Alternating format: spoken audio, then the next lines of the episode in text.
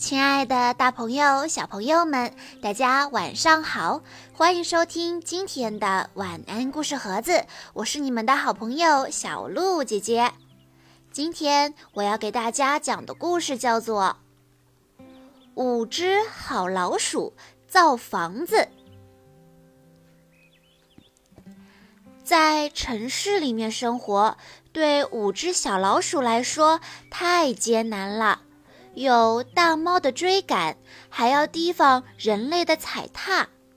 五只小老鼠无家可归，他们来到了废物山，决定自己搭建一座房子。人类丢弃的废品，对小老鼠来说可以说是极好的宝贝了。一座功能齐全、趣味十足的属于老鼠的房子建成了。小朋友们，你们想来参观一下吗？接下来就让我来为大家讲一讲他们的故事吧。从前有五只很好很好的小老鼠，它们是小灰、小黑、小白、大咖和小小。他们一起住在一座很老很老的房子的很黑很黑的地下室里面。小白很紧张地擦着他的白色小脸说：“我们的邻居呀，越来越可怕了，我可不喜欢这样。”大咖说：“房子里来了两只新猫。”小小低声地说。而且那两只猫非常非常大呢，小灰说：“是时候了，我们得找个新地方住了。”于是他们开始去找新的地方。第一天，他们只找到一个街道拐角。小小说：“这可不是一个好地方，有太多太多的角了。”第二天，他们又找到了另一个地方。可是，当小灰和小黑仔细地查看时，发现这里已经住满了其他的老鼠。他们继续找啊找啊，最后发现自己来到一座大山前。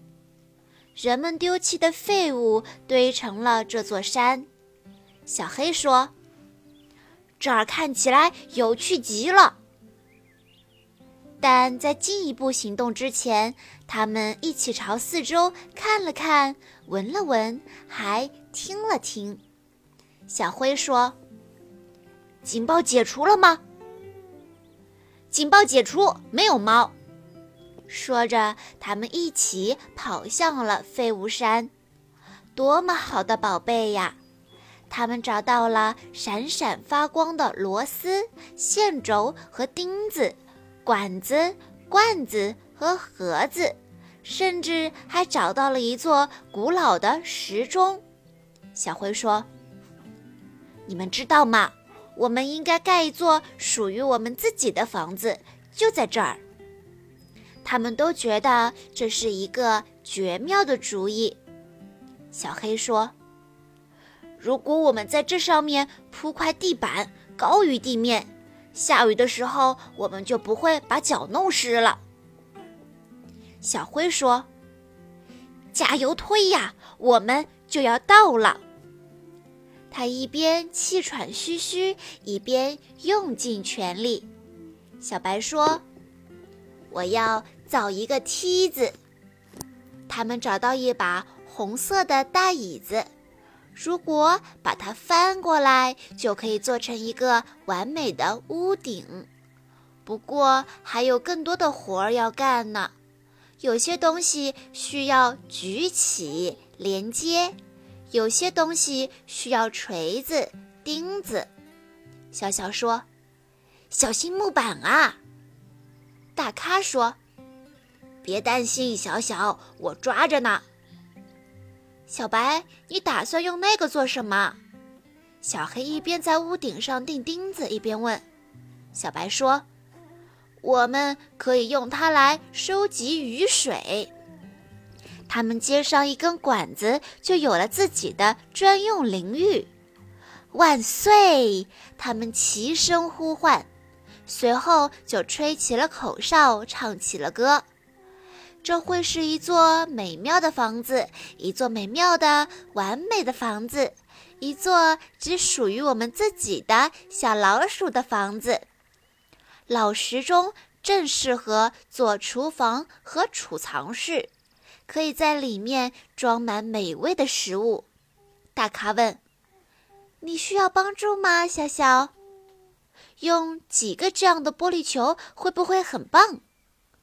哇，太感谢了，一定会特别特别的美。小灰问：“你们正在盖的是什么呢？”当然是午休室啦。小小说。他们盖好了午休室，打开了灯，柔和又神秘的光透过玻璃球，照耀着整个房间，真是完美呀！他们想不出在哪儿还能享受到这么完美的午休。利用自行车轮子，他们造了一座风力摩天轮。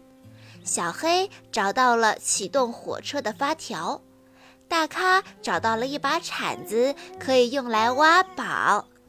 他们吹起口哨，唱起了歌。这会是一座美妙的房子，一座美妙的、完美的房子，一座只属于我们自己的小老鼠的房子。他们忙啊忙啊，不停地忙，直到最后，房子盖成了。一座美妙的、完美的房子，一座只属于他们自己的小老鼠的房子盖成了。他们从未有过这样的房子，从未感到过这样的自豪。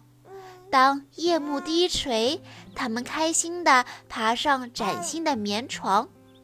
突然传来了一声巨响，喵！是一只大猫。它身中圈套，正在嚎啕。小黑说：“我们不得不去战斗了。”小白说：“别那么心急，我们可能都被它吃掉。”大咖说：“也许我们应该咬它的尾巴。”小小说：“不，它中了圈套。”落入圈套是什么滋味？一只老鼠应该比谁都清楚。小灰说：“小小说的对。”于是，五只好老鼠开始啃咬绳子，它们一点一点地咬，反反复复地咬，直到猫自由了。可是，猫并没有跑开，它只是静静地站在那儿。凝视着瑟瑟发抖的小老鼠们，老鼠们害怕极了。猫却说：“喵，太感谢了，你们救了我的命。我从来不知道老鼠会这么好，我要怎么做才能报答你们呢？”这就是五只好老鼠怎么样建造一个美丽新家的故事。对了。新家里还有看门狗呢，好吧，不是看门狗，事实上是一只看门猫。小朋友们，故事中的小老鼠们利用人类丢弃的废品做成了一个新家，这就是废物再利用的妙处。当然啦，五只小老鼠都是善良的小老鼠，因为他们知道。落入圈套是什么样的滋味？所以呢，他们齐心合力地帮助了猫摆脱困境。正是因为这样，所以猫和老鼠们居然成为了好朋友。这只猫啊，还为小老鼠们当起了看门猫呢。好啦。今天的故事到这里就结束了，感谢大家的收听。更多好听的故事，欢迎大家关注微信公众账号“晚安故事盒子”。我们明天再见喽！